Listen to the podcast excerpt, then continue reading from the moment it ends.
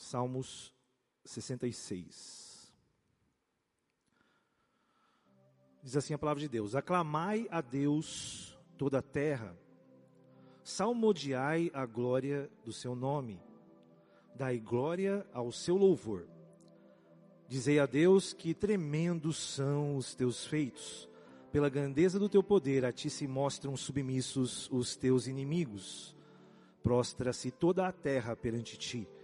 Canta salmos a ti, salmodia o teu nome.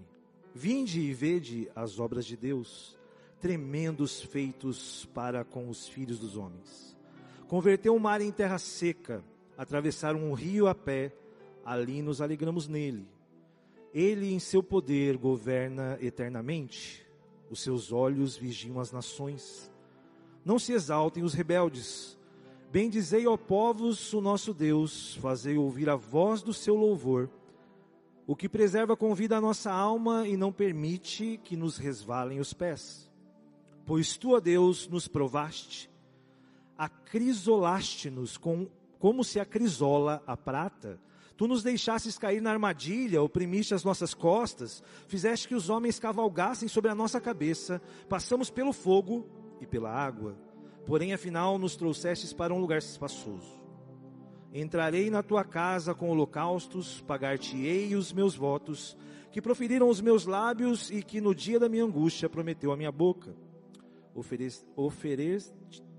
Oferecer-te-ei holocaustos de vítimas cevadas, com aroma de carneiros, e molarei novilhos com cabritos. Vinde, ouvi todos os povos que temeis a Deus, e vos contarei o que tem ele feito por minha alma. A ele clamei com a boca, com a língua o exaltei.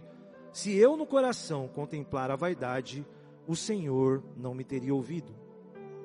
Entretanto, Deus me tem ouvido e me tem atendido a voz da oração. Bendito seja Deus, que não me rejeita a oração, nem aparta de mim a sua graça. Amém? Que maravilha entender e saber que Deus está conosco. Senhor, abençoa, Pai, a nossa vida. Eleva agora os nossos pensamentos para que a gente compreenda a tua palavra, aquela mensagem que o Senhor tem para cada coração nesta manhã. Que o Senhor possa me usar como canal de bênção em nome de Jesus. Amém e amém. O livro de Salmos é o maior livro da Bíblia, mas é na verdade uma coletânea, né, de músicas, né? A, o termo Salmos ele ele vem do grego que significa música. No, no hebraico original, o nome de Salmos é Terrilim, que quer dizer louvores. Ele vai abranger um período, um período muito grande da história do povo, do povo de Israel. São vários salmos que contam as histórias de Israel. Quase mil anos de história estão nos 150 salmos é, escritos na Bíblia. Então é um livro interessante para você ler e conhecer um pouco da história de Israel. Desde né, do, é, ali da saída do Egito até depois do exílio na Babilônia no ano 425 a.C. Então, quase mil anos de história foram se compondo, música por música. O livro de Salmos é como um inário de Israel. Existem é, poesias e, e, e hinos e cânticos. O que nós fizemos nesta manhã, os israelitas usam o livro de Salmos para celebrar suas, a, a, sua adoração. Ele faz parte do que ele, os judeus chamam da, da parte de escritos, né? Tem a Torá, tem depois é, o Nevilim e tem o Ketuvim. O Ketuvim são os escritos e alguns desses livros é Salmos. Uma forma de você ler o livro de Salmos, eu sempre gosto de trazer algumas curiosidades para que você também é, entenda a riqueza da palavra de Deus, é você usar a divisão do Pentateuco, que são os cinco primeiros livros da Bíblia. Não sei se você sabia, mas o livro de Salmos ele é dividido em cinco grupos, cinco é, são agregados. Né? Primeiro, até o, o Salmo 41, de, de, do, do primeiro ao 41, os salmos apontam para a fundação, para a criação, para a natureza. O Senhor é meu pastor, nada me faltará. Já viu esse salmo? Está falando sobre a natureza. Então, você lembra de Gênesis. Então, todos os salmos que falam sobre isso estão até o 41. Depois, do 42 até o 72, fala sobre a redenção, sobre a salvação do povo. Isso se remete a Êxodo. Esse salmo que nós lemos hoje, que fala sobre Deus nos ouve a oração, é uma redenção. Então ele está no grupo que fala sobre o Êxodo, sobre o segundo grupo do Pentateuco. Depois, os 17 capítulos seguintes, até o Salmo 89, fala sobre o tabernáculo de Deus, que é o tema, na verdade, que nos remete a Levítico, né, que são as atribuições dos levitas. Então, tudo que fala sobre o, o tabernáculo, a própria vinda de Jesus, as profecias estão nesse grupo até o Salmo 89. O Salmo 90, que é um salmo de Moisés, até porque Moisés escreveu o Pentateuco, esse salmo é, é, atribuído a Moisés. Então, do 90 até o Salmo 106, o assunto é peregrinação, remetendo ao livro de Números, que é quando o povo estava peregrinando no deserto. Então, todos esses salmos que nós chamamos de romarias, já ouviu esse nome? Salmos de romaria? São salmos em que as pessoas vão cantando e andando no deserto. Isso lembra no livro de, de Números. E, e, por último, o livro de Deuteronômio, que é a segunda lei, encerra até o livro, o Salmo de número 150. Então, existe essa forma de você ler o livro de Salmos. E ele revela em suas linhas e entrelinhas, é a minha opinião, presta bem atenção nisso, ele é essencialmente adoração. O livro de Salmos, ele tem uma dimensão interessante porque ele é louvor e adoração a Deus. E você sabia que Deus habita no meio dos louvores? Isso quer dizer que Deus habita no meio desta linguagem de salmos. Não é maravilhoso entender isso? Quando eu leio o salmo, eu estou entrando na presença de Deus. É maravilhoso entender isso. É algo transformador. Se você lê o livro de salmos, você vai ser curado física e espiritualmente. Porque é um louvor que exalta o poder daquele que pode todas as coisas. Não é maravilhoso saber disso? Não é qualquer leitura. E eu não estou falando de algo místico, eu estou falando de exaltação ao nome da presença de Deus. Quando você lê Salmo, você exalta o Senhor e essa presença, essa glória enche a sua vida. Você quer ser cheio hoje do Espírito Santo da glória de Deus? Você veio aqui para isso, para se encher? O Salmo, o, o livro de Salmos inteiro está falando sobre isso. É como se ele pegasse o seu espírito no lugar mais baixo e as águas de Deus elevassem a sua alma para os lugares mais altos e te animassem. Maravilhoso ler Salmos. Tá triste, leia, leia Salmos. Já viu aquela música? Então louve, né? tá, tá, tá triste, louve. Tá triste, leia Salmos. Eu me lembro que minha mãe teve uma depressão muito profunda quando eu, eu morava já em Londrina. E eu voltei para minha casa, porque minha mãe estava realmente com uma saúde muito debilitada. E eu me lembro de levar ela para um lugar que tinha um lago e comecei a ler o livro dos Salmos e cantar algumas músicas que são salmos. Sabia que tem umas músicas que nós cantamos que são praticamente né, o, o, livro de, né, o, o capítulo de salmo inteiro. Cantai ao Senhor um cântico novo. Essa música é um salmo, salmo 86, se eu não me engano. E quando minha mãe começou a ouvir aquilo, foi o início da cura da depressão da minha mãe. Porque Sabe, os salmos ele, ele eleva o seu espírito ao Senhor. Se você está triste, leia salmos. Em muitas passagens da Bíblia e na nossa vida, as provações geralmente são remetidas à ideia de fogo. Não é assim? Uma situação difícil. O fogo parece que tem a ver muito com essa situação de provas, né? E nesse capítulo de Salmo não é diferente, né? As adversidades, as aflições que ele passou, ele remete como se a gente fosse provado pelo fogo. Às vezes tem momentos na sua vida e aquele salmista e esse salmista ele resumiu aqui o um momento como se ele fosse provado pelo fogo. Sabe aquelas provas que parecem não ter fim? Quando você parece que passou o limite, que a coisa está tá, tá difícil para o seu lado. Geralmente a Bíblia fala sobre fogo nessas provas. Mas tam, também a Bíblia fala que o fogo tem um poder de purificação. Porque é assim que é feito com, as, né, com, com os metais preciosos. O fogo também refina. Vocês estão comigo, irmãos? O fogo ele, ele também trabalha, o fogo purifica. Se uma pessoa se machuca e você vai ali estanca com uma alta temperatura, o fogo purifica, ele impede de infeccionar. O fogo tem esse poder da destruição e também da redenção e da cura. É certo que as provas de fogo passam, graças a Deus, amém, gente? Às vezes a tristeza pode durar uma noite, mas a alegria. A gente crê nisso. Não é que é uma noite, né, e logo de manhã tem alegria. Não, às vezes é um período, né? A noite é um período. E depois da noite vem sempre o quê? O dia. Então, depois da tristeza, vem a alegria. A gente precisa entender, essa é a nossa esperança. E o Salmo 66, ele é, é foi escrito por um autor desconhecido. É, é tido como um dos 51 capítulos que não se sabe quem escreveu. Mas é muito provável que seja Davi, pelo estilo dos inimigos. Davi fala muito disso. Então pode ser que o rei Davi escreveu esse Salmo 66 e ele foi um pastor, pastor por provações, perseguições até ele ser forjado rei de Israel. E os versículos, é, até o versículo 9, é como que uma proclamação de Davi pela glória de Deus. Ele começa, ou desse autor desconhecido, né? Ele começa até o versículo 9 dizendo quem Deus é. Deus, a, a, proclamando a glória de Deus, o poder dele, a força. Sabia que os feitos de Deus são tremendos? Quem é como o Senhor? Ele começa a exaltar o nome do Senhor e depois do 10 ao 12, ele vai demonstrar um método divino para trazer crescimento pra, e, e para aprovar a sua vida. Deus tem um método de tratar os seus filhos. Ele fala que ele fala que Deus nos prova através do fogo. Mas Deus nos prova, meu irmão e minha irmã, para que nós sejamos aprovados. Amém? Deus não prova para que você seja destruído. Deus prova para que você seja aprovado. E é interessante que nós somos provados pelo poder e pela soberania de Deus, mas logo Deus nos alivia nos mergulhando nas suas águas. Águas de graça, o frescor da misericórdia de Deus. É isso que acontece conosco. Nós somos levados a grandes temperaturas e depois Deus nos dá o alívio. Olha o versículo 10 e 12. Ele fala assim: Pois tu, ó Deus, nos provastes, acrisolaste-nos, como se acrisola a prata. Tu nos deixastes cair na armadilha, oprimiste as nossas costas, fizeste que os homens cavalgassem sobre a nossa cabeça. Passamos, na verdade, pelo fogo e pela água. Está vendo aqui o fogo e a figura da água? São duas figuras.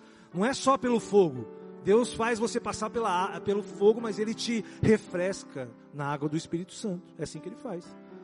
No final, nos trouxe para um lugar espaçoso. Deus está te provando, mas Ele vai te levar para um lugar melhor. É isso que esse salmo fala. A figura aqui então não é de uma pessoa no forno que não acaba nunca. A figura aqui é como uma espada de aço que ela é temperada logo depois da tempera, né, de receber um grande calor. Já viu aqueles filmes que pega-se o aço, esquenta o aço ali na fornalha, o ferreiro bate, modela e depois ele enfia aquela né, espada na água para que ela seja temperada.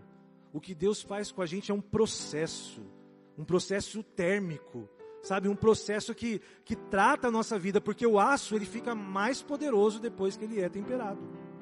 Ele tem as suas propriedades totalmente modificadas. Ele fica mais resistente, melhora o seu desempenho. Sabe, ele, as suas melhores características são evidenciadas. Na verdade, o aço é transformado quando ele passa pela têmpera. O que Deus quer de nós o que Deus quer dos seus filhos é que nós saiamos sempre melhor de uma provação. Ele quer trabalhar o seu caráter, Deus quer transformar a nossa vida. Por isso o tema desta manhã é tratamento térmico, um tratamento de Deus na nossa vida. Às vezes você está achando Deus está muito difícil, mas logo vai vir o frescor das águas do Espírito. Eu creio nisso. Você toma posse dessa bênção que logo vai chegar. Uma das metáforas que esse salmista utiliza para né, descrever esse processo é o crisol, né? Você viu que ele falou, o senhor nos acrisolaste. Pastor, o que é crisol? Crisol, na verdade, é um recipiente, geralmente feito de material refratário, e ele é usado para fundir o metal. Tipo, a nossa aliança, quem é casado, ela é, na verdade, composta de três metais, né? Ouro, cobre e prata. E ele é fundido num metal para que haja liga, para que brilhe. Isso é feito no crisol. O crisol é um recipiente resistente. Porque o ouro, por exemplo, ele só se, só se funde a 1600 graus Celsius. Então é preciso ter um recipiente muito resistente. O crisol tem que resistir a temperaturas de 3 mil é, graus Celsius. O crisol é esse recipiente que é, prova né, o aço, que prova as joias. Esse é o crisol. E Provérbios 17, 3 fala: O crisol prova a prata, o forno ouro, mas aos corações prova o Senhor. Amém, meus irmãos? Deus é o crisol.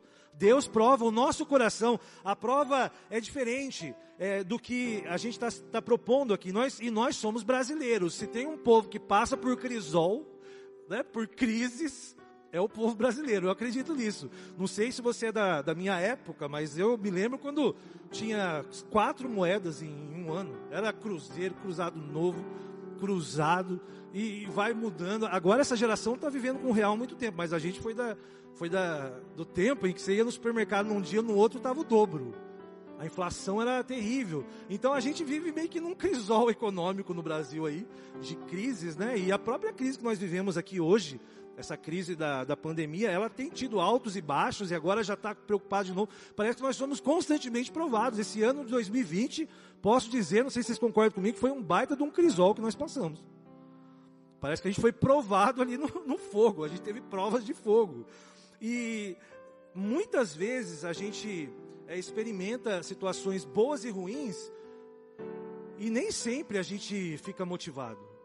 Eu tenho conversado com alguns jovens, tenho conversado com algumas pessoas, e as pessoas estão muito preocupadas, muito ansiosas.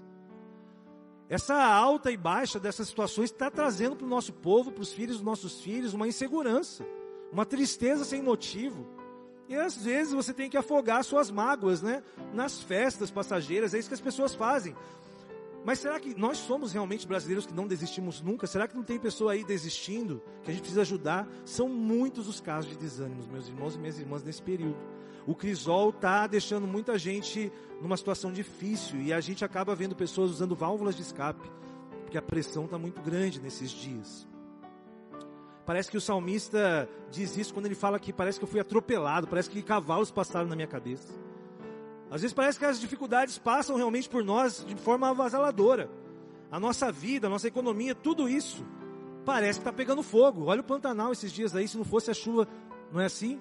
Depois da seca não vem a chuva, você pode aplaudir o Senhor pela chuva? Meus irmãos, quanto tempo nós estamos orando por essa chuva? Isso é a prova da misericórdia de Deus, porque depois do fogo, da seca, vem a chuva. O Brasil está passando em várias regiões para a pior seca da história do país. Mas nós cremos que Deus é misericordioso para mandar chuva. Como Ele é misericordioso para mandar a bênção na sua vida no momento de dificuldade. Não desanime, meu irmão. É muito difícil ver setores da economia brasileira quase fechando, alguns desaparecendo. É triste o que aconteceu. É uma prova de fogo. Nós estamos vivendo por isso. Quando a crise vem do alto, a crise não é simplesmente um problema é, econômica ou dificuldade, a crise tem nome. A crise que vem do alto, que vem de Deus, chama provação. E Deus manda provações em nossas vidas para nos purificar. É um processo de Deus. Ele prova, ele não prova sistemas, Deus prova pessoas. Amém, meu irmão?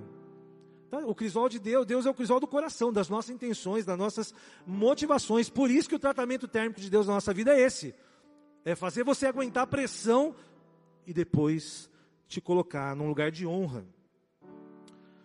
É um tratamento no nível mais fundo do nosso ser. Deus trabalha a alma, o coração, as intenções. Não é fácil o trabalho de Deus. O trabalho de Deus mostra não quem você é, mas quem Deus deseja que você venha a ser. Esse é um grande desafio da aprovação. O diabo, por sua vez, é diferente. Ele não quer te provar. O diabo quer te derrubar. O diabo não trabalha com provação. O diabo trabalha com tentação. E a tentação é a prova do diabo para te derrubar, para te mandar para baixo, para te destruir, para te humilhar. O diabo quer humilhar o filho de Deus. Mas Deus é nosso pai, Deus nos dá a aprovação para que a gente melhore. Assim como um pai corrige o seu filho, Deus nos ama e nos corrige. Qual é o seu olhar? A palavra diz que aquele filho que recebe a repreensão do seu pai é sábio. Nós devemos receber com amor a correção do nosso Deus. Vocês estão compreendendo? O que, que é passar pela essa aprovação de Deus. As experiências dos salmistas, e a gente pode voltar os olhos para o texto novamente, são na sua essência. Ele fala da graça que está sobre ele, mas ele fala do que Deus tem feito à alma dele. No versículo 16, o autor narra aquilo que o espírito dele exulta. Eu vou falar para todos o que Deus tem feito na minha alma. Deus nos abençoe e trabalha ao nosso interior. E nós sentimos isso na alma, uma satisfação que ninguém sente a não ser aquele que realmente teme a Deus. Olha o versículo 16: Vinde, ouvi todos vós que temeis a Deus, e eu vos contarei o que tem feito por minha alma. Meus irmãos, não esqueça o que Deus tem feito pela sua alma. Não esqueça. Quando Deus eleva a temperatura do seu crisol, é hora de levar o nosso clamor. Porque é assim que funciona. Se Deus, se você está no crisol de Deus, meu irmão, começa a clamar, começa a orar.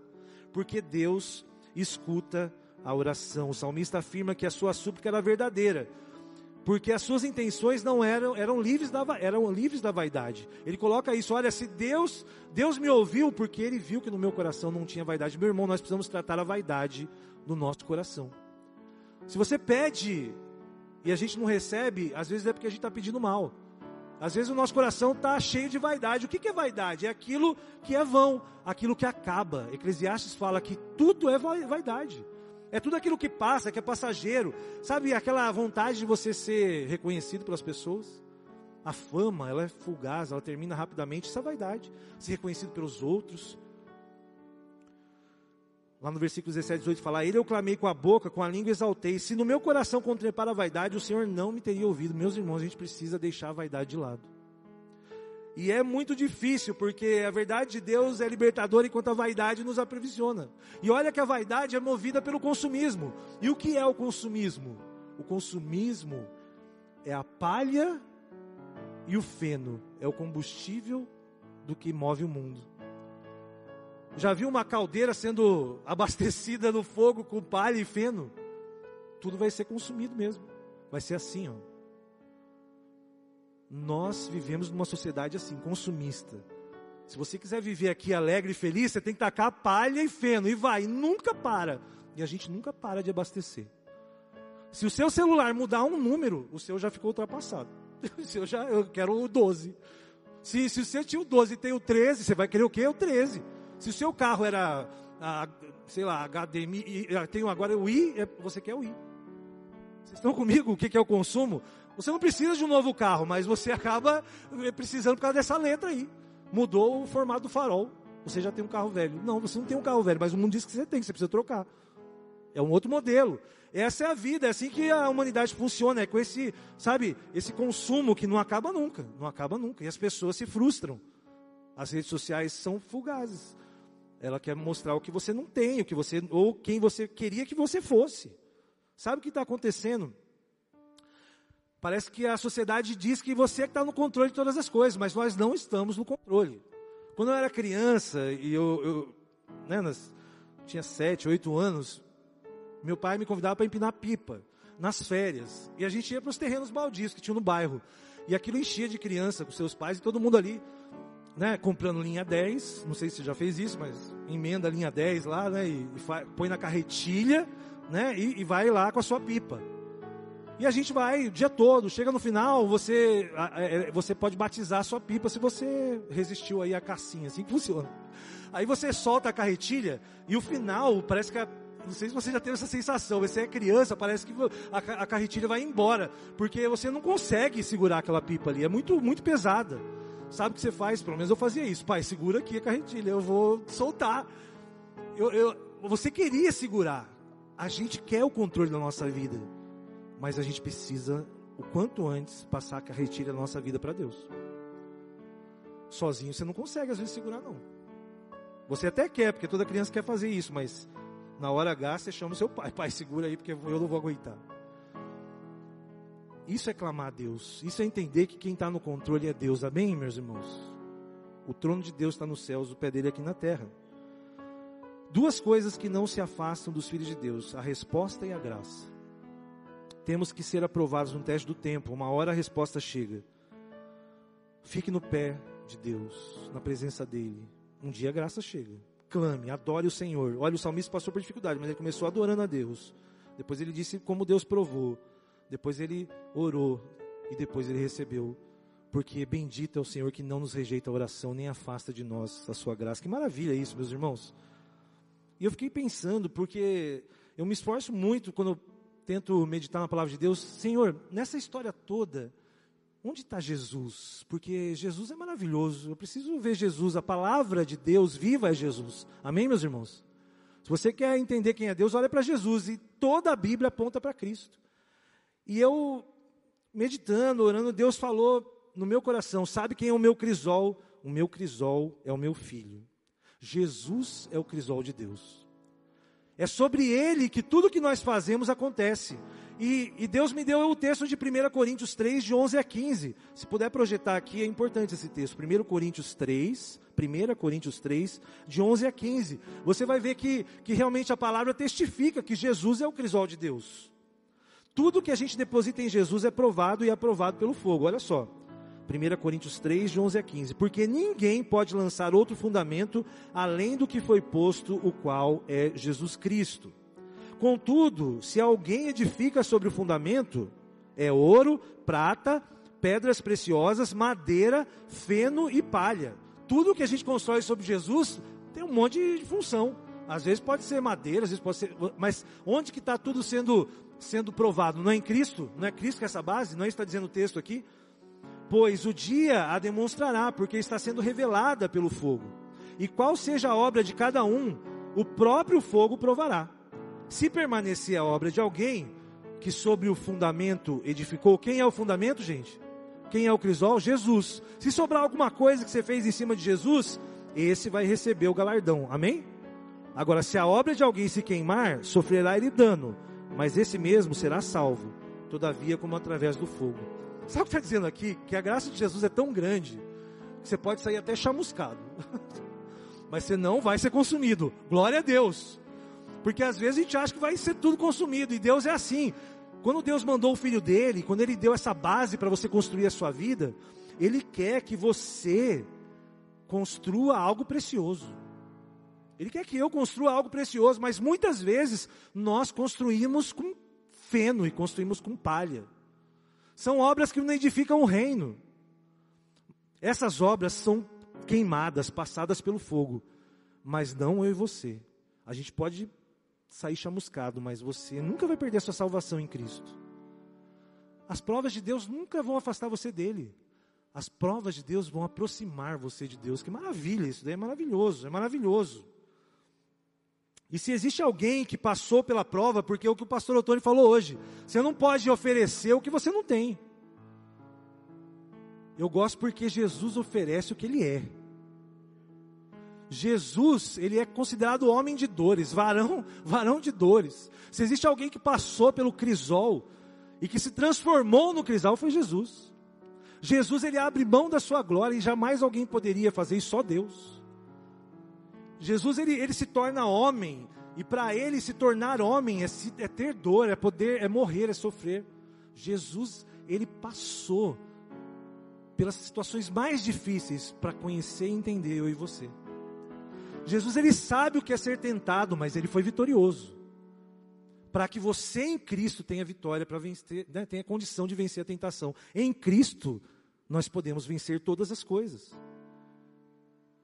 Cristo foi submetido a toda a vaidade humana. O próprio diabo falou assim: Olha, se jogue daqui, eu vou te dar tudo o que você quiser.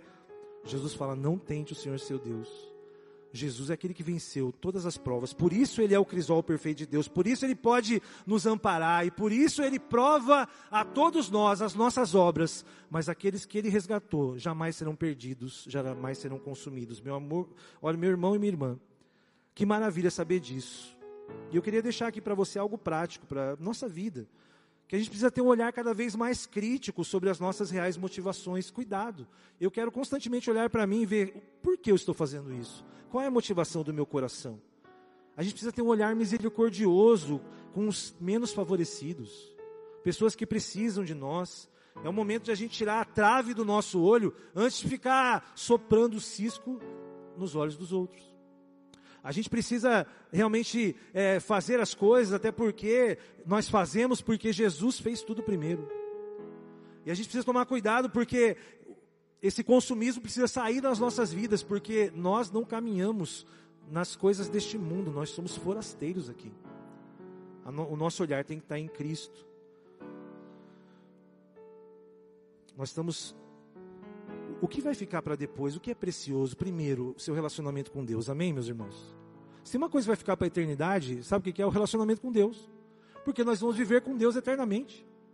E a gente tem que fazer isso hoje. Como você se relaciona com Deus? Orando, lendo a Bíblia. Sabe, aprendendo da palavra, participando dos, das reuniões resgate no lar, vindo ao, ao, culto, sim, mas você precisa é, conhecer mais a Deus. Faça isso, sabe? Porque é isso que, que vai ficar para a eternidade. É isso que vai ser, vai ser aprovado no crisal de Jesus, é o seu relacionamento com Ele. A gente precisa buscar a Deus, a gente precisa também é, entender que é Ele que sustenta a nossa vida. E nós precisamos reconciliar pessoas com esse Deus. Porque pessoas sem Jesus passarão pelo fogo e continuarão até a eternidade passando pelo fogo. Nosso maior, a nossa maior missão é levar pessoas até Jesus. E isso vai permanecer porque essas vidas vão para a eternidade. Quando você fala para o seu filho, para o seu amigo, quando você né, tra traz o Evangelho, a mensagem de Cristo, é isso que vai passar para a eternidade. É essa joia que vai estar na sua coroa. Amém, meu irmão? Outro dia teve um incêndio e uma mulher muito preocupada tinha um anel de brilhantes. Era um diamante num anel de ouro. O incêndio foi tão forte que ela achou o anel dela, mas o anel, o ouro tinha dissolvido, mas o diamante ficou. Sabia que um diamante não, não se derrete facilmente? Tem que ter uma fusão nuclear para você fundir um diamante. Quando você fala de Jesus para uma pessoa, quando você fala do Evangelho para uma pessoa, você está transformando ela num diamante. Assim como eu e você somos diamantes nas mãos de Jesus. Tudo vai ser consumido, menos você. Menos essas vidas, menos o nosso relacionamento. É o que nós vamos levar para a eternidade. É isso que o salmista fala aqui. E eu termino dizendo o que ele mesmo disse: Bendito seja Deus, que não me rejeita a oração, e nem afasta de mim a sua graça.